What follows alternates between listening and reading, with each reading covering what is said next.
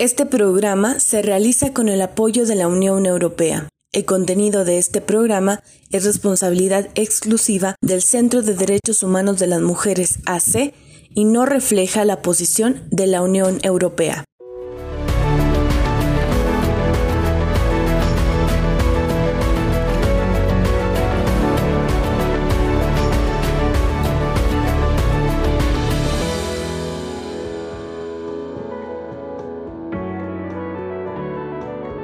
¿Qué tal? Bienvenidas y bienvenidos a Nuestras Voces, un programa del Centro de Derechos Humanos de las Mujeres que es posible gracias al apoyo de la Unión Europea. Mi nombre es Marcela Zamudio. Por el momento y atendiendo a las recomendaciones de las autoridades sanitarias, nuestras oficinas permanecen cerradas. Sin embargo, estamos ofreciendo asesorías telefónicas a través de los siguientes teléfonos 614-132-9104 y 614-385-9598. Para esta emisión de nuestras voces hablaremos sobre la conmemoración del 2 de noviembre, Día Internacional para poner fin a la impunidad de los crímenes contra periodistas. Es por ello que nos acompaña Patricia Mayorga Ordóñez, periodista chihuahuense reconocida por su trabajo en la denuncia de violaciones a derechos humanos. También tendremos en entrevista a Violeta Santiago Hernández, periodista veracruzana y autora del libro Guerra Cruz, que narra historias de asesinatos, personas desaparecidas y fosas clandestinas, así como todo el contexto de violencia que se vive en Veracruz. Quédese en el programa de Nuestras Voces. Comenzamos. Damos inicio a las entrevistas del día de hoy y ya nos acompaña Patricia Mayorga Ordóñez, quien es periodista mexicana, reconocida por su trabajo denunciando violaciones a los derechos humanos en Chihuahua. Bienvenida, Pati. Eh, nos da mucho gusto contar con tu presencia, sobre todo para hablar de este tema tan importante, este día que se conmemoró el lunes, Día Internacional para poner fin a la impunidad de los crímenes contra periodistas. ¿Cómo estás? Hola, muchas gracias Marce por la invitación y, bueno, aquí con mucho gusto este, compartimos. Al contrario, pues qué bueno tenerte aquí. Queremos saber un poquito más acerca de, tu trayectoria para las personas que, conozcan un poco de tu trabajo, pero primero nos gustaría irnos al principio, ¿no? ¿Cómo fue tu primer acercamiento al periodismo, Pati? Bueno, fue accidental casi, ¿no? Este, yo me dedicaba a la academia y por una situación familiar, este, bueno, fui, ah, ya tenía rato que un maestro de la universidad me había sugerido entrar al periodismo, este, y pues yo me había resistido, no, no me llamaba tanto, digo, sí me gustaba, pero sabía que era mal pagado, muy sacrificado, ¿no? Y por circunstancias familiares, este, bueno, tuve que que entrar, dije, bueno, mientras inicia otro ciclo escolar. Y, mi primer trabajo fue en el Heraldo de Chihuahua, ¿no? Según yo iba por un rato y me quedé 10 años. 10 años en el Heraldo. Y, Casi 10 años. ¿Y eh, cuál fue la fuente que comenzaste a cubrir, Pati? Eh, salud, la fuente de salud y organizaciones este, no gubernamentales, pero más enfocadas como a personas con discapacidad, este, sobre todo, sobre todo, que a ellas les aprendí muchísimo. ¿Y cuál ha sido una de las historias que más impacto te han causado durante tu trabajo? Híjole, yo creo que han sido muchas, ¿no? Pero este sí, serían muchas. Como de esa etapa de, de, las personas con discapacidad, pues como se puede decir que transformaron como mi visión del periodismo, ¿no? O sea, o le dieron rumbo a, a lo que yo quería hacer con el periodismo.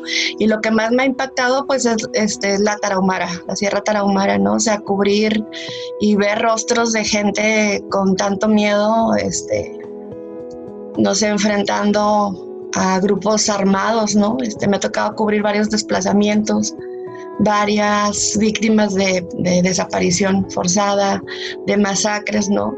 Me, impresiona a mí la fortaleza, este, de la, sobre todo de la gente de la sierra. Yo creo que en general de Chihuahua, pero la gente de la sierra este, me, impresiona cómo se, se transforma, se reinventa, ha aprendido a vivir con todo esto, ¿no? Ha aprendido como a reconocer el miedo y, junto con esto reconocer la vida, ¿no? Pues seguirle. Sí, yo creo que eso, híjole, es que son, yo creo que hay muchas anécdotas, ¿no? Este, que, pero como haber palpado el miedo, yo creo en la gente, eso es lo que más me ha impactado, porque al mismo tiempo después me ha permitido a mí también este, ir el camino hacia reconocer mi miedo, ¿no? Este, sí, entonces sí, o sea, es, es como lo, una anécdota, de, de pronto no se me viene, es como que se me viene todo un, un bosque de, de personas, ¿no? Okay. Pati, ¿cómo es ser mujer y periodista en México? Este, bueno, de entrada, pues sí, hay que reconocer que vivimos en un país y en un estado muy misógino, muy machista, ¿no?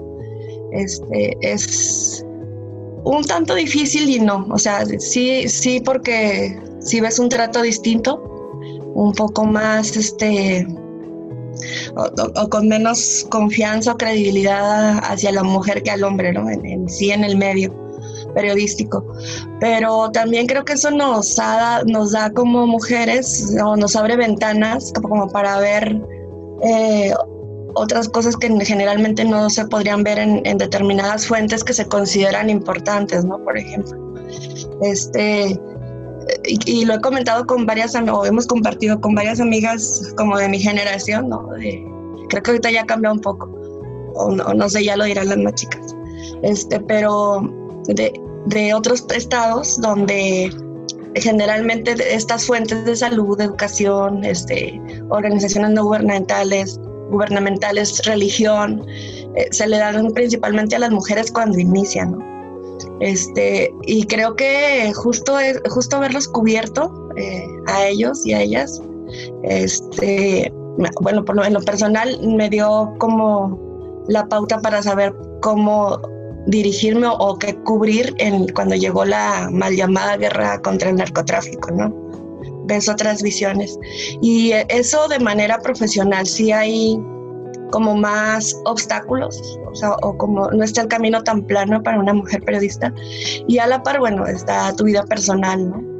Este, que las responsabilidades con hijos, con papás o con hijas, este, incluso en muchas ocasiones con hermanos, hermanas, con otros familiares, porque pues se nos ha dado el rol de cuidadoras, que, que yo que considero que no, o sea, bueno, yo por lo menos no, no lo reprocho, al contrario, ¿no? Pero sí te da, sí te pone más obstáculos, ¿no? Y sobre todo te carga, te carga de, de, culpas, ¿no? Porque cuando no puedes hacerlo, porque cuando no hay tiempo, por, y sobre todo en el periodismo, ¿no? Este, es, muy, muy dura la culpa, te juzgan muy duro. Este, y, y sobre todo tú misma te, te, impones esa culpa, ¿no? Que sí es difícil de quitarse, pero se puede. Pati, ¿qué es lo más difícil de ser periodista? Es enfrentarte a la, a la impunidad, ¿no? A la, a, la frustración. De, yo creo que mm, lo, más frustrante yo considero que es cubrir a las autoridades.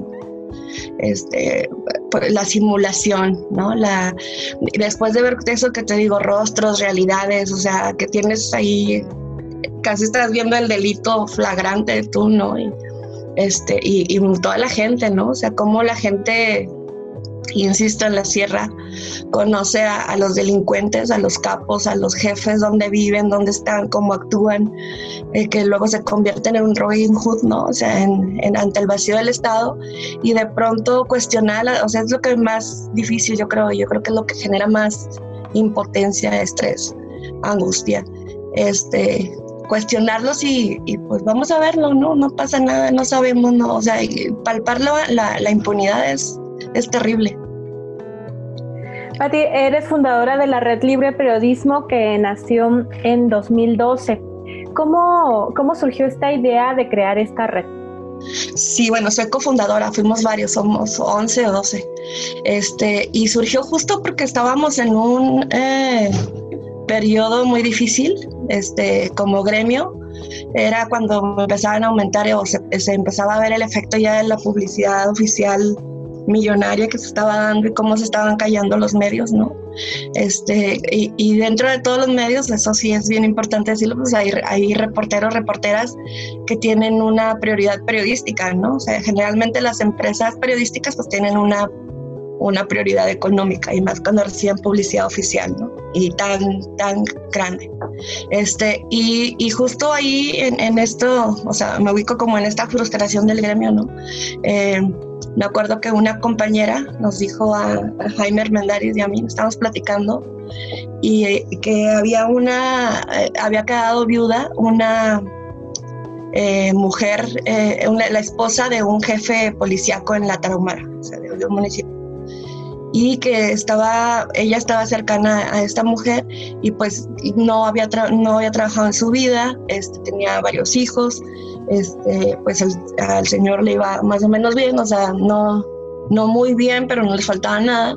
Murió, no, no, había seguro social, no había nada, ¿no? Y ella no podría exigir esos derechos ni apoyo a, ese ayuntamiento porque pues la podían matar.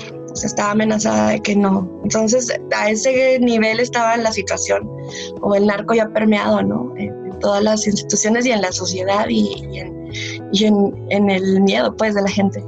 Y este, y le, le dijimos, pues, o sea, ¿cómo se hace no para cubrir este tipo de cosas? O sea, porque no, pues claro, podemos sacar la nota, pero ¿qué le va a pasar a ella, no? Entonces empezamos como a buscar, eh, ya traíamos planeado así como hacer cosas para la, eh, para organizarnos y capacitación. Estábamos cerca de periodistas de a pie. Te tocó, Marce, también este, alguna, algunos talleres, ¿no? Con ellos y ellas. Y empezamos a darle forma, ¿no? Este, cómo capacitarnos, este, cómo cubrir esto que estábamos pasando, cómo no frustrarnos, ¿no? Después surgió, y siempre nuestro sueño fue tener un medio independiente. Yo creo que de todos los que estábamos ahí, todas, ¿no, Marce? Este, y empezamos con un blog, de pronto había compañeras, compañeros que nos mandaban alguna nota que no le publicaban en su medio, ¿no? Y la subíamos como de redacción, o sea, era como nuestra válvula de escape, ¿no? Como para no volvernos tan loquitos. Y, y así inició más o menos, o sea, pero creo que era como un abrazo de varios que queríamos estar ahí porque no era nada impuesto, o sea, podía ir el que quisiera, ¿no? Este, y ya poco a poco se le dio forma a los que, a los que pudieron y quisieron sobre todo pudieron firmar un acta constitutiva, ¿no? Porque no todos podían, porque el medio no los dejaba, porque este, en es, así más o menos nació, ¿no? Es la red. Y bueno, que ahora uno de los frutos de esa red desde entonces eh, sería Raichali, ¿no? Sería este periódico independiente del que también eres una de las fundadoras. Así es, este ese surgió hace justo dos años, la semana pasada se cumplieron dos años y surgió después de muchos esfuerzos, ¿no? Claro, ahí, lo traíamos volando Rachel y para allá, para acá también desde el 2013, digo que el intento de blog, pero el financiamiento no era fácil. Este, cuando hablábamos con, o nos mandaban, o nos invitaban a foros, a ponencias de, organizaciones nacionales, internacionales, así de incluso con gente periodistas de a pie de otros estados, de los que también ahora somos alianza, ¿no? Este, eh, nos, siempre queríamos colocar, nos decían, es que cómo les ayudamos, ¿no? Como para que no haya tanta inseguridad. Y, este, y claro, ya estábamos como un tanto purgados de, talleres de seguridad digital y de seguridad. Entonces decíamos, claro, o sea, de, de talleres de ética, de, de cuestión laboral, de todo, pero ya sentíamos que estábamos como como que no iba a la par la, la, capacitación con la realidad, porque decíamos, bueno, sí, ¿de qué sirve capacitar a todo el gremio si, basta, si no se puede como aplicar lo que estamos aprendiendo en nuestros medios, ¿no? Entonces, lo que estábamos apelando era medios independientes, pero no había conciencia o voluntad para financiarlos en aquel tiempo. Pati, bueno, hay otro, hay uno de los eh, reconocimientos que recibiste por parte del Comité de la Protección de Periodistas que te otorgaron en noviembre de 2017 el Premio Internacional a la Libertad de Prensa. Si nos pudieras compartir cuáles fueron tus eh, pues, sentires y lo que viviste en ese momento de estar siendo reconocida por tu labor. Es un premio muy difícil de, como de entender y de aceptar, ¿no? Cuando me lo anuncian, obviamente es, bueno, cuando lo hacen público fue en julio de 2017, creo, pero a mí me lo anunciaron antes. Acababa de fallecer, de fallecer, acaban de matar a Javier Valdés. Entonces yo estaba fuera de mi país, tenía menos de uno, como 15 días fuera del país. y tenía, pues claro, o sea, no, lo que menos quería era irme, yo no, nunca quise irme. Este, después te toca transformar cosas, pero nunca fue que quise irme, ¿no? Y cuando me lo anuncian, pues mi primer reacción fue decir, no, o sea, no, no. O sea, lo que yo quiero es regresarme al país porque, y yo estaba viendo más lejana la posibilidad por, por el asesinato de Javier, porque pegó fuertísimo, era un tipo muy sociable, muy, tenía un perfil muy alto, había recibido este premio justo que me estaban diciendo, o sea, ya, ya era como decía, yo no quiero premios, yo quiero regresarme. Y aparte sí es un poco, o sea, sientes que lo estás recibiendo a costa de vidas de compañeros y compañeras. Este, y, y yo en ese momento cargaba, cargaba con mucha este, culpa por mi familia, este, por, porque pues te, te, van metiendo en la cabeza o eras ella o, o, eras tú, porque no era como mucho, claro, ella había focalizado mucho un tema, pero estábamos en un contexto político fuerte que también es, ese es un mensaje fuerte para los, el gobierno en turno, ¿no? Como lo fue Marisela en el caso de Duarte. Este, esto es como todo, esta, todo, todo este proceso que traes en la mente, este, no es fácil, ¿no? Entonces, bueno, ahí los del comité, la gente en Perú que estaba a mi lado, este, como que me, me, me, ayudó como a entenderlo, ¿no? O a procesarlo, o yo misma a darle dirección a lo que estaba viviendo y entender que esos premios pues, son para elevar el, el, la exigencia, ¿no? De, de, en este caso del, del, crimen de Miroslava, de Javier. Por eso estuvo dedicado también a Javier, ¿no? Porque me movió mucho en, en pues lejos del país. Y, este, y también, o sea, y, y, como a reafirmarme, porque el gremio también en Chihuahua es muy mezquino, ¿no? somos muy mezquinos, este, y, y no, no, o sea, o nos eh, no, no somos tan sinceros todos unos con otros, ¿no? Entonces, si eso te va como mermando tu autoestima, este, eh, en muchos sentidos. Y este premio también, el, el, el, que tenía tanta gente cerca, linda, en Perú no sabes, no te imaginas, eh, cómo me ayudaron a crecer, ¿no? O cómo me recuperé o me, me, me animé a, a aprendí a, a, a, vivir, dije, o reaprendí a vivir. Este, entonces es, como decir, ok, así me hubieran dado como un premio a nombre de muchos periodistas que han asesinado desgraciadamente, si no hubiera habido un trabajo detrás mío, o sea, ahí es cuando yo vi mi trabajo, no, no hay premio. O sea, esto fuimos muchos los postulados porque no es que yo me meta un premio, ahí te postulan, yo ni sabía que estaba postulando. Entonces te mete gente y es de toda América Latina y están viendo. Entonces dije, bueno, o sea, hay que, quiero abrazar este trabajo mío. Pues no, pero en nombre de ellos, ¿no? Y de ella. Y de ella. Entonces, o sea, sí fue más o menos. Y fue, fuerte, fue, muy. Pero, ¿Mm? Qué fuerte, Patti, porque pues al final, eh, pues tú estabas atravesando duelos muy importantes muy reciente. Y, y, fíjate otra cosa, este, ese, gracias a ese premio, este también, eh, mi hija es otra, ¿no? Porque eh, como que aprendió también, a, eh, me acompañó a este premio, entonces como tal, pero me acompañó también a, la saqué de su entorno, de su vida, ¿no?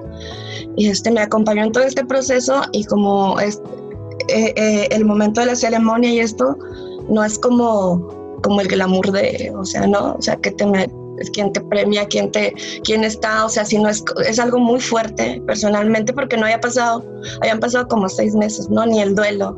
O sea, en ese momento del duelo yo apenas estaba captando que Miroslava había sido asesinada, ¿no? O sea, había apenas estaba reconociendo que ya no estaba, ¿no? Entonces, como esta fuerza de mi hija, ¿no? Y que entendió y que dijo, ah, caray, o sea, hay sentido de que hayamos salido, ¿no? En ese momento entendió, porque el proceso con ella fuera fue muy, muy difícil y no, o sea, eh, nos fortalecimos mucho, pero en ese momento fue como, eh, como una unión así fuertísima, ¿no? Y este, que dije, de aquí juntas hasta eh, contra el mundo, ¿no? Qué bonito que al final ayudó mucho este premio para, para enlazarlas a ustedes, ¿no? Y, sí. y volver, volverle a dar sentido. Patti, eh, ¿desde cuándo se volvió el periodismo una de las principales profesiones eh, de alto riesgo? ¿Siempre ha sido así o hay un antes y un después? Pues yo creo que sí hay un antes. Es justo con esta declaración de la guerra contra el narco, que ha sido de todo menos contra el narco, porque pues los cárteles se han multiplicado y, son los intocados, ¿no? Este, yo creo que desde que las autoridades eh, volvieron selectiva, bueno, yo, creo que ya es un camino de hace mucho, ¿no? Pero o, más descarada la, la, discreción para ejercer justicia, ¿no? Este, cuando el nar, cuando se dieron espacios políticos incluso al narco, ¿no? Yo creo que ahí ahí porque pues que, o sea la línea entre política y narco en, muchas regiones en gran parte del país es muy delgada no entonces es como un campo minado no no sabes qué está qué intereses estás pisando. Ya de pronto eh, antes no no era tanto así digo no quiere decir que no hubiera corrupción claro que había y había eh, grupos de poder controlando poblaciones y esto pero no era tan descarado no no era tan cínico. Este y no había herramientas de control o de terror tan crueles como ahora. Pero de pronto, no sé, 2000, yo pues que yo me acuerdo de 2011, 12, 13, cuando empezaron los desplazamientos muy fuertes, Juárez 2008, 2009, este, empezó a cambiar todo, ¿no? Que ya no solo era peligroso cubrir, cubrir policíaca, sino investigar cualquier fuente, es más, cubrir cualquier fuente, hasta espectáculos, deporte, que a la fecha es igual, ¿no? este, salud, educación, o sea, todo está tocado por la corrupción y por la impunidad. Y bueno, pues no nos tendríamos que ir tan lejos, ¿no? El 30 de octubre acabaron de asesinar a un periodista en Ciudad Juárez, Arturo Alba. Y mm, bueno, las cifras que tenemos acerca de, de la justicia son son terribles, ¿no? De, cada 10 casos, solo uno es llevado a la justicia. ¿Cómo podría, qué se tendría que hacer para terminar con la impunidad, bueno, según el, CPJ y Reporteros Sin Fronteras, de 99.97% de impunidad contra periodistas, ¿no? Este, y esos casos que si llegan a juicio, o sea, hay justicia muy parcial, ¿no? O sea, muy, muy parcial. Yo creo que como gremio, digo, claro, pues lo que se tendría que hacer es que las autoridades hicieran su trabajo, ¿no? Desde el policía que levanta la escena del crimen hasta el investigador, este, las fiscalías, ¿no? Que, que, realmente fueran independientes. Yo creo que eso es, le falta como una figura independiente de las fiscalías y, este, y, los jueces, ¿no? O sea, también.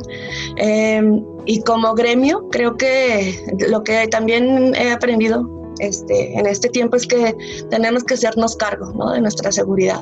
Si vamos a esperar a que cambie el sistema, que una autoridad tenga buena voluntad, o sea, tenemos que hacernos cargo. Eh, y y no solo de nuestra seguridad física, sino mental, sobre todo, emocional, ¿no? Eh, y que generalmente no la vemos, porque estamos tan vulnerados en, el gremio por la empresa, por las autoridades, por, por el gremio, por los mismos compañeros, compañeras, ¿no? O sea, eh, y eso nos va como débil y mental sobre todo. Este, eso es, ¿no? Y, como gremio creo que nos ha faltado investigar los propios crímenes de nuestros compañeros y compañeras, ¿no? No solo estar emitiendo ahí opiniones este, fuera de contexto eh, en, columnas o, o, cubrir un juicio y ya, ¿no? Este, y, yo creo que nos falta, y también entender cómo, yo, creo que algo que traigo como muy como mucho en la mente, ¿no? Y que ya ha habido compañeros, por ejemplo, en Michoacán, que lo han intentado, es cómo nos podemos convertir en, terceros perjudicados, ¿no? Porque como gremio, o sea, traemos una, un, cúmulo de duelos, ¿no? Y de compañeros, compañeras asesinados, asesinadas, muchos desaparecidos en el país, se habla de 25 más o menos. ¿Y, y cómo podemos entender o reportear estos procesos de justicia que yo no veo que estén tan reporteados, ¿no? Este, pero con seriedad, no nada más a la hora que hay una audiencia o a la hora que hay un juicio. Este, cómo podemos hacer como gremio, ¿no? ¿Cómo podemos hacer para también como gremio eh, acceder a estas carpetas de investigación, claro, con cuidado, con candados, que no, no acceda a todo el mundo, no hay confianza plena en todo el gremio, ¿no? Pero sí, por lo menos a la gente que estuvo cercana de, de quien asesinaron, que pueda tener como mayores impactos, no sé, o sea, creo que nos falta mucho entendernos como personas, como sujetos también de derechos, para saber qué hacer, ¿no? Y, que, y contribuir a que ya no pase. Y crear esta unión que dicen, ¿no? Dentro del gremio, porque finalmente la desarticulación genera que, pues que no haya una exigencia colectiva. Y yo creo que en la medida, o sea, son como dos cosas, sí tejer como la, la confianza en cuando haya condiciones, porque también sabemos que hay otra parte del gremio que es imposible tener este, esta unión, ¿no? Este, porque vemos distinto, este, o mm, hay quienes no tienen un interés periodístico. Y, y, de cualquier organización hay quienes sí, quienes no. O sea, yo creo que no, no es como pelearnos, a ver, tú eres de esta organización, tú de esta. Hay personas que, que tienen un interés legítimo por el, por el periodismo y lo hacen y se avientan y se arriesgan, ¿no? Es, como tejer estas redes de confianza, ¿no? No, no tanto instituciones donde, así como jerárquicas, donde haya un este representante que se roce con el poder y que, o sea, como cambiar estas lógicas, ¿no? Este, eh, eh, pero sobre todo eso es que es complejo como hablar de la unidad del gremio periodístico. Pati, y con lo que le toca a la sociedad civil, ¿cuál sería eh, la forma en la que la sociedad pudiera ayudar a unirse a la exigencia de justicia para periodistas. Esto te lo comento como, pues principalmente enfocado a que los periodistas están ofreciendo un trabajo que es para la sociedad, ¿no? Al final de cuentas son, son nuestros ojos, son nuestros oídos, son quienes están ahí. Sí, bueno, pues eh, estamos a cargo o ejercemos un derecho constitucional, es un derecho de toda la gente, ¿no? De entrada yo creo que hace falta que todos reconozcamos la información como un derecho de cada una y de cada uno. Eso, y, y de a partir de ahí, bueno, exigir mejores médicos, exigir mejor información. A mí me, me, me asombra cómo se comparten luego notas que pues son muy ligeras, ¿no? Sin fuente o sin sustento de opinión, pero también sin, como con mala leche, ¿no? O sea, sin, sin un sustento, ¿no? Yo creo que falta mucho, eh, y creo que es una responsabilidad de, de todas, de todos, este, como generar, fortalecer las audiencias, o sea, la calidad de las audiencias, ¿no? Y, digo, no que sean unas de mejor, no, sino que la misma, las audiencias cada vez sean más exigentes o demanden mejor periodismo, ¿no? E, esa es una. Y, este, y que, que se entienda, porque si estos mensajes desde el poder, tanto del gobierno del Estado como de, del gobierno federal, este, que generalizan que todos somos corruptos, que todos somos este, eh, ¿no? o que pues, nos ponen varios calificativos.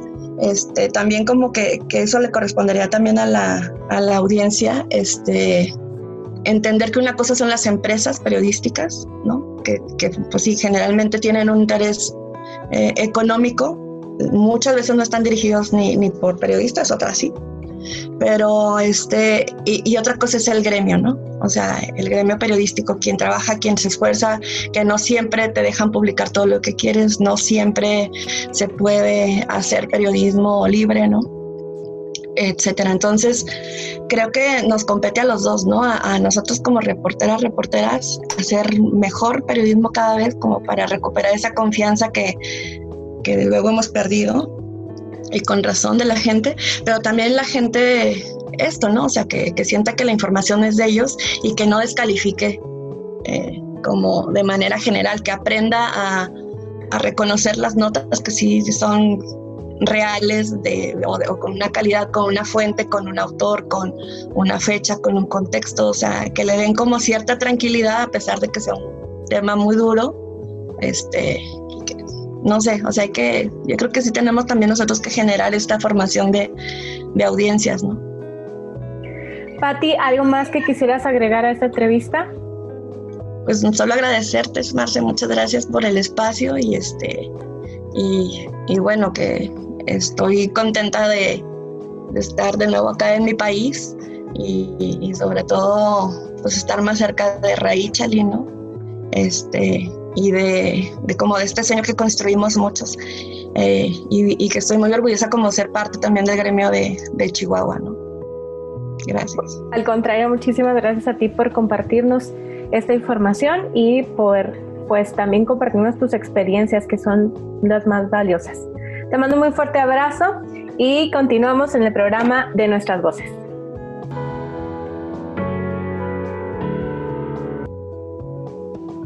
Continuamos con el programa de nuestras voces y en estos momentos Ya nos acompaña Violeta Santiago Hernández, quien es periodista veracruzana y autora del libro Guerra Cruz. Bienvenida Violeta, ¿cómo estás? Gracias, muchas gracias por la invitación. Al contrario, a ti muchas gracias eh, por aceptar la entrevista para este programa de Nuestras Voces y pues en el que estamos recordando la conmemoración del 2 de noviembre, Día Internacional para poner fin a la impunidad de los crímenes contra periodistas. Violeta, ¿qué te parece si comenzamos yéndonos un poco hacia tu historia dentro del periodismo? ¿Qué te parece si nos platicas un poco sobre cómo fue tu primer acercamiento a esta profesión?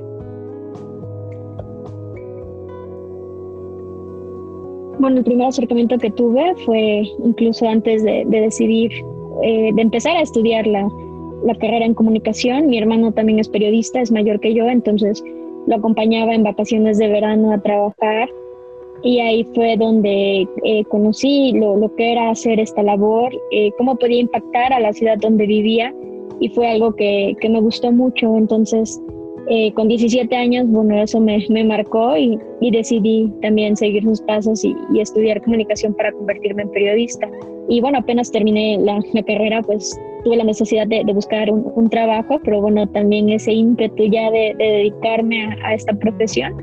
Y prácticamente desde el 2014 eh, pues empecé a trabajar como periodista de tiempo completo y pues también descubres que muchas de las cosas que te enseñan en el aula son muy diferentes a las que a las que vives en la calle y definitivamente la calle es otra escuela, ¿no? Vas aprendiendo conforme al día a día, conociendo a, a tus fuentes, a tu ciudad, lo, lo, que esperan de ti, lo que les puedes dar, y ese es el aprendizaje más grande que he tenido. Violeta, ¿cuál fue la primera fuente que te tocó cubrir? Como reportera de información general de un periódico eh, regional pequeño, en una ciudad pequeña, me tocaba cubrir de todo. Entonces, eh, recuerdo que la primera fuente que cubrí fue eh, como tal el, poder, el gobierno municipal, pero también eh, a los pocos días, bueno, tuve que empezar a cubrir policíaca. Y bueno, es a partir de ahí donde eh, creo que definí lo, lo, que quería hacer, no contar estas historias de, violencia de la misma manera en la que se venían contando, sino de forma, porque prácticamente al, a los dos meses de empezar a trabajar, me tocó cubrir eh, pues el primer caso para mí eh, de una fosa clandestina y también de desapariciones forzadas. Entonces, eh, pues es algo que, que, no lo elegí como tal, sino que la, la, misma situación de la ciudad. ¿Tienes alguna historia que en particular te haya impactado, Violeta? Ok. Eh, sí, definitivamente las, las cuestiones de la violencia impactan mucho a nosotros como periodistas, pero sobre todo podría decir que, que fue una en, la que tiene que ver un, menor de edad, eh, un niño que fue asesinado, yo lo conocía, lo, lo conocí en vida a él y a su hermano, y, y es impactante es, es, esta idea de, de verlos en, en, físico, saludarlos, ¿no? conocerlos en la ciudad. Y posteriormente eh, descubrir un día que, que sus padres lo, lo, buscan y que al final cuando lo encuentran lo hacen en las peores condiciones, que es en, un basurero con, con, huellas de violencia, pues con mucha hazaña y te preguntas por, qué hacerle eso a, un niño.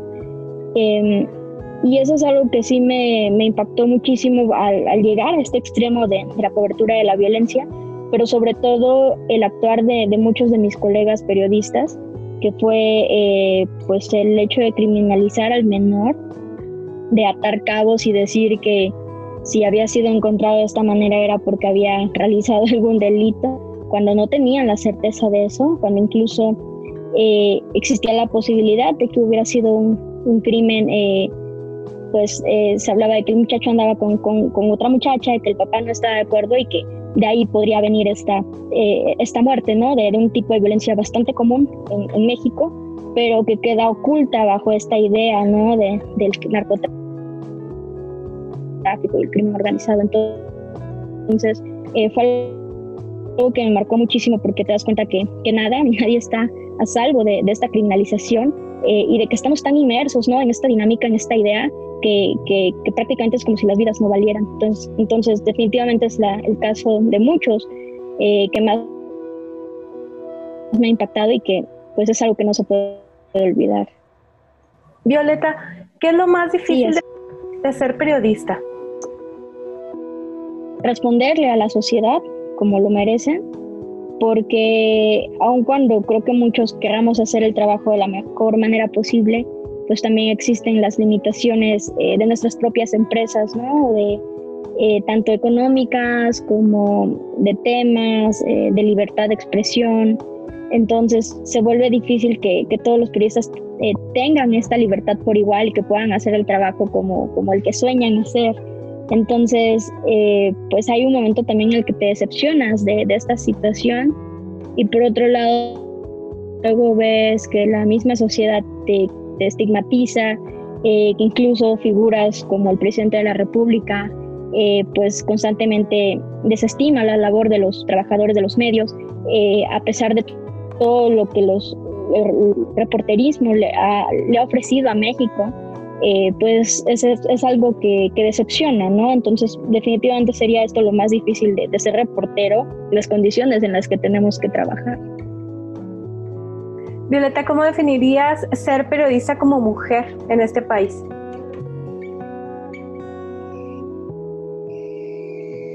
Creo que el, simple hecho de ser mujer es ya una desventaja en el tema laboral en nuestro país, eh, en cuestiones de seguridad también. Eh, y bueno, el ser periodista y ser mujer además es como una, una doble carga sobre la espalda, sobre todo en el caso particular de Veracruz, que ha sido el estado con, con más periodistas asesinados, eh, ya existe el riesgo, ¿no? Como tal, por, por tener esta profesión, pero además eh, trabajar en un ambiente en el que la mayoría de las fuentes son hombres eh, y suelen ser, sobre todo en la parte policíaca, ¿no? Personas que tienen un cierto ejercicio del poder, que, que poseen armas, que tienen esta impunidad también eh, sí se vuelve un tema de, de riesgo y que siempre hay que tratarse con mucha delicadeza. Entonces, creo que no estamos exentas de, de sufrir eh, cierto tipo de violencias que tal vez nuestros colegas hombres se, se salvan por, por cuestión de género. Pero bueno, en general también eh, admitimos que es una, es una profesión peligrosa, ¿no? Para cualquiera de, de hombre o mujer eh, o, o, como se identifiquen, pues cualquiera que decida dedicarse al periodismo sabe en lo que se está metiendo. Así es, para cualquier persona es, es una actividad de riesgo y a mí lo que a mí lo que me impacta es que el, el única arma que tienen los periodistas es su equipo de cómputo, su cámara y, y esto los hace estar en riesgo de todas maneras. Violeta, en contraparte, ¿a qué le llamarías tu logro más importante dentro del periodismo?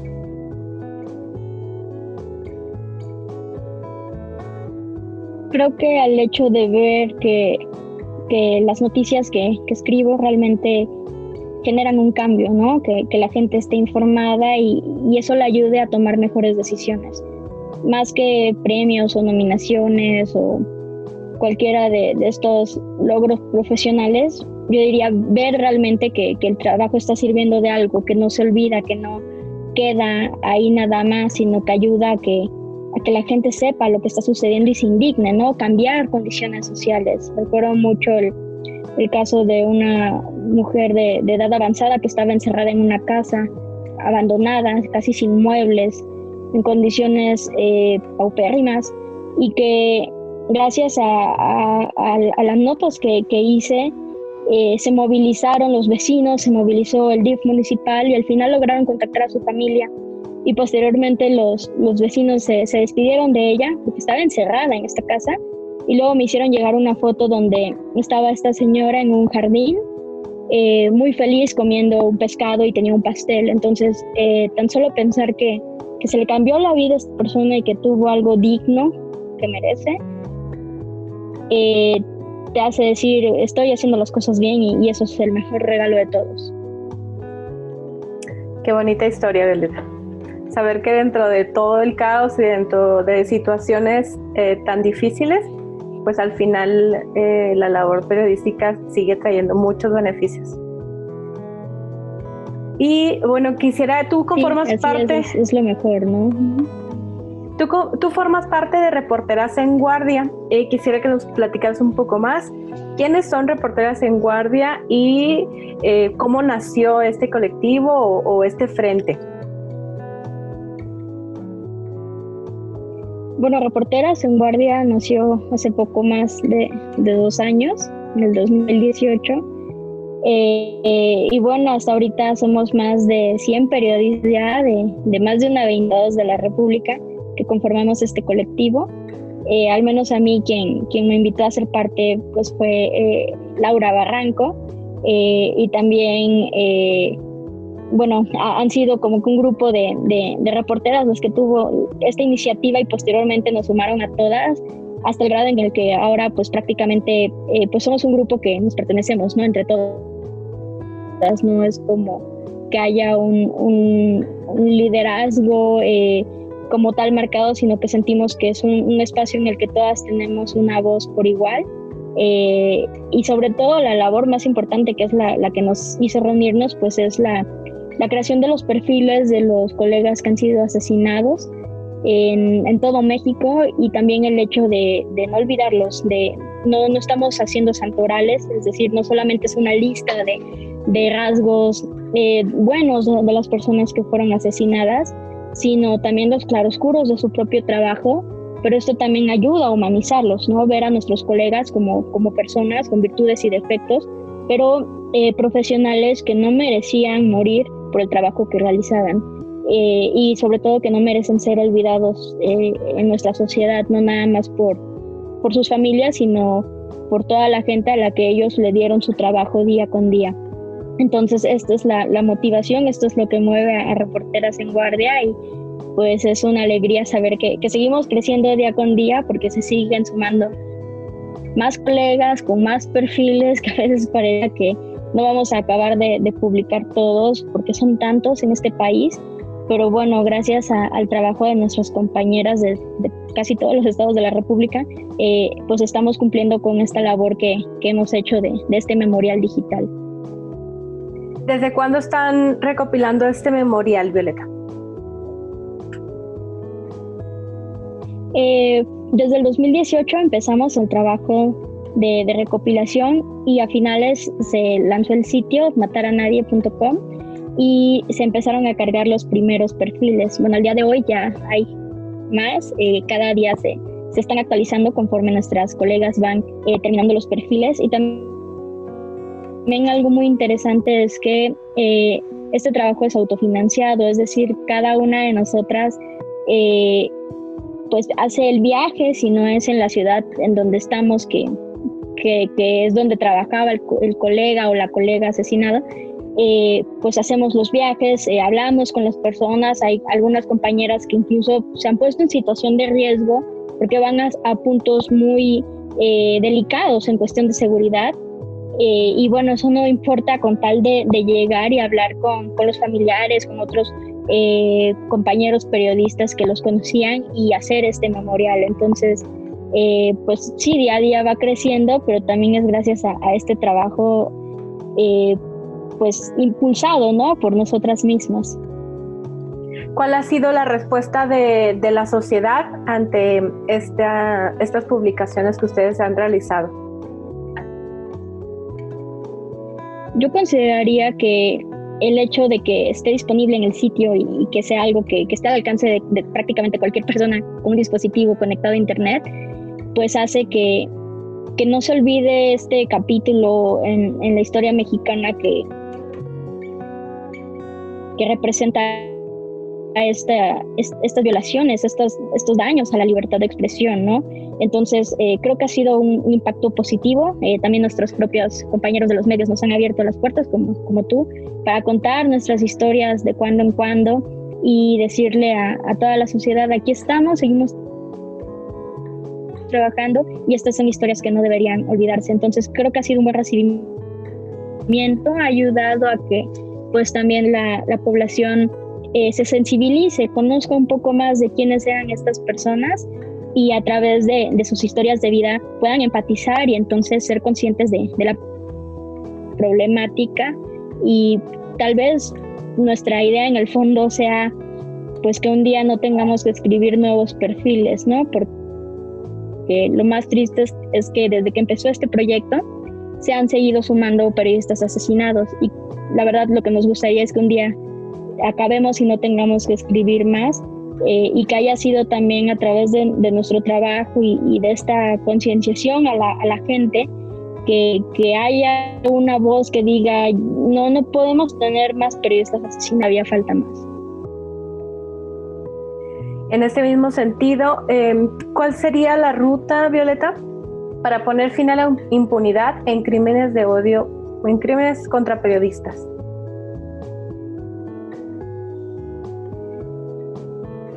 Creo que el sistema como tal y las leyes existen, son muy buenas y están ahí. El problema es que no se dan los mecanismos para que se apliquen. Eh, primero que nada, se necesita reconocimiento de las autoridades que investigan eh, de una línea que, vincule el trabajo que realizaban los periodistas, su trabajo profesional, con la muerte que sufrieron, porque la mayoría de los casos se trata de, criminalizar o, de deslindar el trabajo que tenían los reporteros para que pues no sea vinculado con, con su actividad reporteril. Entonces creo que el primer paso sería reconocer a los periodistas eh, y el riesgo que implica esta profesión en México y que por eh, ejercer la libertad de expresión pueden ser asesinados o, fueron asesinados. Eh, y en segundo lugar, es que realmente pues haya penas, ¿no? Que, que se dé el, el, proceso del juicio, que se encuentren a los culpables, tanto materiales como intelectuales, porque es algo que muchas veces se, se deja de lado, no solamente quién jala el gatillo, sino quién planea esto y tal vez de esta forma, eh, a través de, la, de, parar la impunidad, eh, pues se, se, piense dos o tres o cinco o diez veces eh, antes de querer cometer un crimen de este tipo. Porque, por ejemplo, en el caso de Veracruz, en el que ya van 25 periodistas asesinados del 2010 a la fecha y que hay muy pocas sentencias, lo que nosotros hemos visto es que desde que los primeros casos quedaron así impunes y nunca se dio con los culpables, pues esto lanzó este mensaje de que puedes matar a un periodista y no te va a pasar nada. Entonces, seguimos con este mensaje equivocado, esto si, si realmente se, eh, se accede a la justicia, entonces creo que, podríamos eh, pues detener esta facilidad con la que se asesinan periodistas. Estos eh, casos que mencionas de periodistas asesinados en Veracruz, ¿cuál ¿cuántos de estos casos han, sido llevados a la justicia? Exactamente, no tengo el dato, pero lo más reciente que teníamos es que sería menos de un 25%. O sea, son, son muy contados de estos 25 eh, los casos en los que hay una sentencia, porque además hay algunos en los que se ha dado esta fabricación de culpables, ¿no? Es como el caso de Regina Martínez, que era corresponsal de la revista Proceso y que fue asesinada en su casa en Jalapa, eh, en el que se hizo el juicio y se, encontraron a los supuestos culpables, pero no coincidía con lo que la misma revista lo ha expuesto. Lo que pensamos es que se dio una fabricación, un carpetazo para cerrar la investigación y simular que hubo justicia cuando los verdaderos autores pues siguen libres, ¿no? Y que muchas veces se, se vinculan a los gobiernos municipales o estatales con este tipo de crímenes. Entonces, eh, lo, que mencionaba, si tenemos una simulación de justicia, pues es lo mismo que si no hubiera, que si no existiera un juicio. Entonces, también se trata de descubrir quiénes son las personas o los actores que están lastimando a los periodistas porque como lo que mencionaba en el caso de, del, menor de edad, es muy fácil criminalizar o vincular a los periodistas a, hechos delictivos, a, crimen organizado, por ejemplo, pero eh, al menos en el estado de Veracruz, de acuerdo con la Comisión Estatal de Atención y Protección a los Periodistas, la mayoría de los agresores son funcionarios públicos, es decir, eh, presidentes municipales, regidores, eh, gobierno del estado, policías también. Eh, y bueno, entonces de esta manera, si al poder gubernamental le molesta un periodista, es muy fácil para ellos quitarlo del camino de una forma eh, bastante cruel y eh, inventarse a, un culpable o simplemente decir es que andaba en malos pasos y bueno, con esto ya no merece que se investigue su caso. Entonces, creo que también tenemos que, exponer y la, la, sociedad necesita saber quiénes son los verdaderos agresores de los periodistas. Y entonces, eh, de esta forma, entender eh, qué tanto afecta o qué tanto es necesario el trabajo de un periodista que es, lo necesitan quitar del camino porque toca intereses muy delicados que nadie más atreve a señalar. Violeta, ¿cuál sería la petición a la sociedad en general en este mismo tema? Lo que comento respecto de esto siempre es que la sociedad necesita entender que cuando callan a un periodista, ya sea a través de la autocensura las amenazas o, el asesinato en el peor de los casos, eh, lesionan el derecho de cada uno de ustedes a ser informados eh, y si no reciben esta información, no, no, van a saber qué es lo que está ocurriendo detrás y, esto los puede llevar a tomar pues malas decisiones, ¿no? Si no hay quien cuestione el poder, que es el contrapeso que hacemos nosotros como periodistas, pues entonces cómo vamos a, a saber como sociedad qué, qué está funcionando mal. Eh, Moisés eh, Sánchez, uno de los periodistas asesinados en Veracruz, decía que la gente no se daba cuenta de lo mal que vivía hasta que lo veía puesto en el periódico. Entonces, si dejamos de ver estas noticias en el periódico, pues vamos a tener una simulación de que todo está bien cuando no lo está. Entonces, yo solo le diría a la gente que, que no eh, piense mal o que no recrimine el trabajo de los periodistas, eh, que justamente el, poder lo que quiere es eh, tener esta idea, ¿no? De, los malos periodistas y hacer estas divisiones innecesarias de periodistas fifís y chairos y, y periodistas de derecha, eh, cuando solamente somos periodistas así a secas, porque al final los afectados pues son, son el pueblo, es, es el único al que le debemos y son los únicos que van a salir afectados. Además que eh, la sociedad en general tendríamos que abrir los ojos, ¿no? Si una persona se dedica al periodismo es realmente porque es algo que le apasiona, porque sabemos que está el, el pago más caro es que están exponiendo su vida, ¿no? Ser reportera, reportero, periodista en México es, eh, es, muy, es muy difícil, no, no, es un, no son sueldos bien pagados en lo general y entonces quien está ahí realmente es porque quiere estar ahí, ¿no?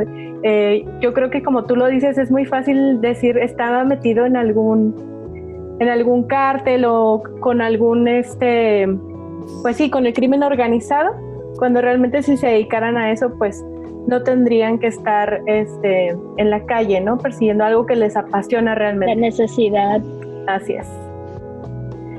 Sí, exactamente. De hecho, los colegas de Veracruz, perdón, hace tiempo hice una encuesta con ellos y mencionaban que a pesar de los malos salarios, a pesar de las jornadas sin horarios, ¿no? Y los eh, fines de semana de trabajo y sin descanso, decían que volverían a ser periodistas una y mil veces, ¿no? Incluso uno contestó que sería periodista hasta que fuera viejo y hasta que ya no diera lástima, así con esas palabras. Entonces, eso habla del gran compromiso que hay, de la gran pasión que se necesita para estar aquí y que pues ojalá eso sea reconocido porque es lo mejor que podemos tener y, es lo que nos impulsa a seguir en este camino. Así es. Y bueno, no sé si nos pudieras platicar un poco de este, de ese libro que escribiste, Guerra Cruz. Gracias. Sí, eh, bueno, justamente Guerra Cruz es un proyecto que habla sobre cómo la violencia puede afectar a, una sociedad y sobre todo lo, compleja que, es, más allá de, esa idea como tal nada más de un grupo delictivo, sino todo eh, el entramaje político que existe ¿no? para generar estas condiciones de violencia. Entonces, son tres grandes temas que podría decir son necesarios para entender a, Veracruz contemporáneo y también a otras regiones que, que han ido pues simulando estas condiciones eh, de, de, violencia. Y bueno, la primera es sobre los periodistas asesinados, sobre también qué es ser periodista en Veracruz quienes han sobrevivido también a las amenazas, a las agresiones, a las malas condiciones laborales. Eh, el segundo capítulo, que considero que es el, más difícil, el más fuerte, eh, trata sobre este fenómeno de las fosas clandestinas y las desapariciones forzadas, cómo las mujeres se organizaron para hacer sus colectivos y empezar a buscar a sus hijos porque sabían que las autoridades no lo iban a hacer y todo lo que han encontrado a lo largo de estos años, incluidos los cementerios eh, masivos e ilegales, por ejemplo el caso de Colinas de Santa Fe, considerado la, fosa clandestina más grande de América Latina. Eh, y bueno, la última parte es eh, entender este contexto histórico ¿no? que se da y cómo incluso los cambios de, de colores en las administraciones gubernamentales no para Veracruz ni un descenso en índices de violencia, ni un cambio en la forma en la que se genera la violencia, porque a la fecha eh, seguimos teniendo casos en donde la misma violencia es generada por las policías, por la policía estatal, por la fuerza civil, que es algo que era muy de, la época de Javier Duarte, pero aunque, aunque ya tenemos gobernadores de, de otras eh, fracciones partidistas, esto, esto ha seguido manteniéndose y es algo que entonces no lo puedes explicar porque no le puedes echar la culpa nada más a un régimen político eh, o a un partido, a una sigla, cuando, eh, aun cuando son de, diferentes eh, fracciones, pues siguen generando este tipo de violencia, ¿no? Y es algo que, que se tiene que decir. Entonces, eh, a través de estos tres grandes temas, pues es ver cómo la, la violencia toca y, y trastoca hasta las ciudades más pequeñas y olvidadas de, este, de este estado y que bueno, también sirva de ejemplo para otros lugares, ¿no? De, cómo la violencia puede llegar a afectar a una sociedad. Y como lo mencionaste, ¿no? La construcción de estas redes de la sociedad civil que al final se están levantando y están siendo resilientes ante situaciones tan violentas.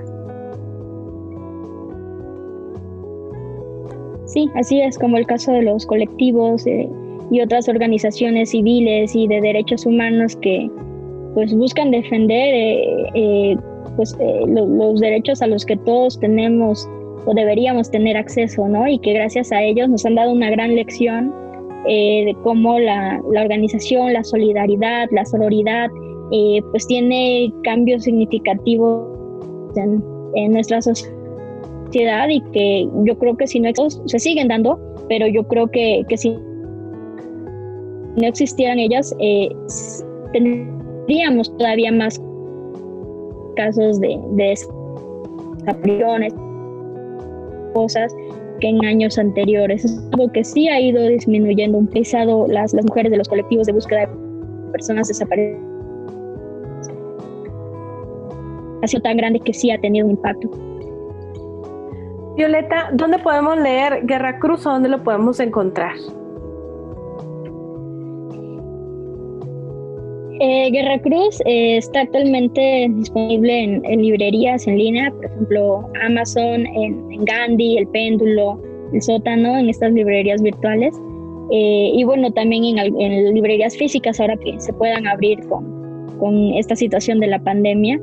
Pero pues bueno, ahora está a un clic de distancia, tanto en físico como la versión digital.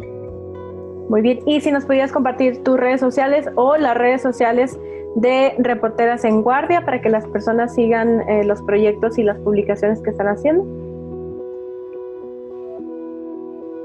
Sí, bueno, donde soy un poco más activa así por fuera es en, Twitter. Eh, me encuentran, o si quieres te lo puedo compartir para que aparezca escrito, porque está un poco complicada, eh, que es Viceine con V, líder de Reporteras en guardia es arroba repo en guardia eh, y ahí pueden eh, seguirnos en Twitter eh, y ver constantemente los, los perfiles que, que, se están cargando y también los denuncias que, hacemos.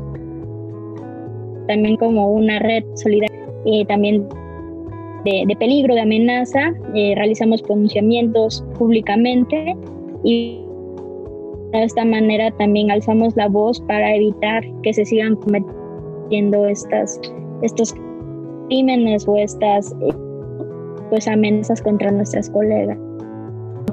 Violeta, ¿hay algo más que quisieras agregar a esta entrevista? Simplemente, bueno, agradecer el espacio eh, para que podamos seguir compartiendo nuestras actividades y solo eso recordarle a, la sociedad que, que, no se olvide que, que el trabajo de, de, informar es muy importante en, en, nuestro país, en las condiciones que, que tenemos y si queremos mantener una democracia, los reporteros son indispensables, entonces eh, pues hay que, que, cuidarnos entre todos y sobre todo no perder esta, este derecho a ser informado. Bueno, pues agradezco mucho eh, tu participación en este programa. Les recuerdo a las personas que siguen nuestras voces que estamos conmemorando el 2 de noviembre, el lunes pasado, Día Internacional para poner fin a la impunidad de los crímenes contra periodistas. Muchas gracias, Violeta, y continuamos con un poco más de este programa.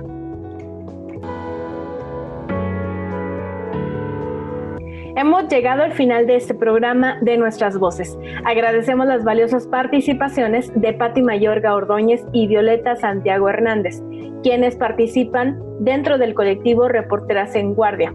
Actualmente ellas dedican un memorial a los periodistas asesinados en México.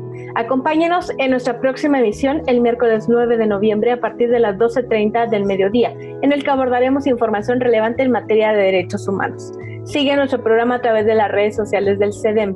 Puedes encontrarnos en Facebook como Centro de Derechos Humanos de las Mujeres. En Twitter e Instagram usamos arroba CEDEM.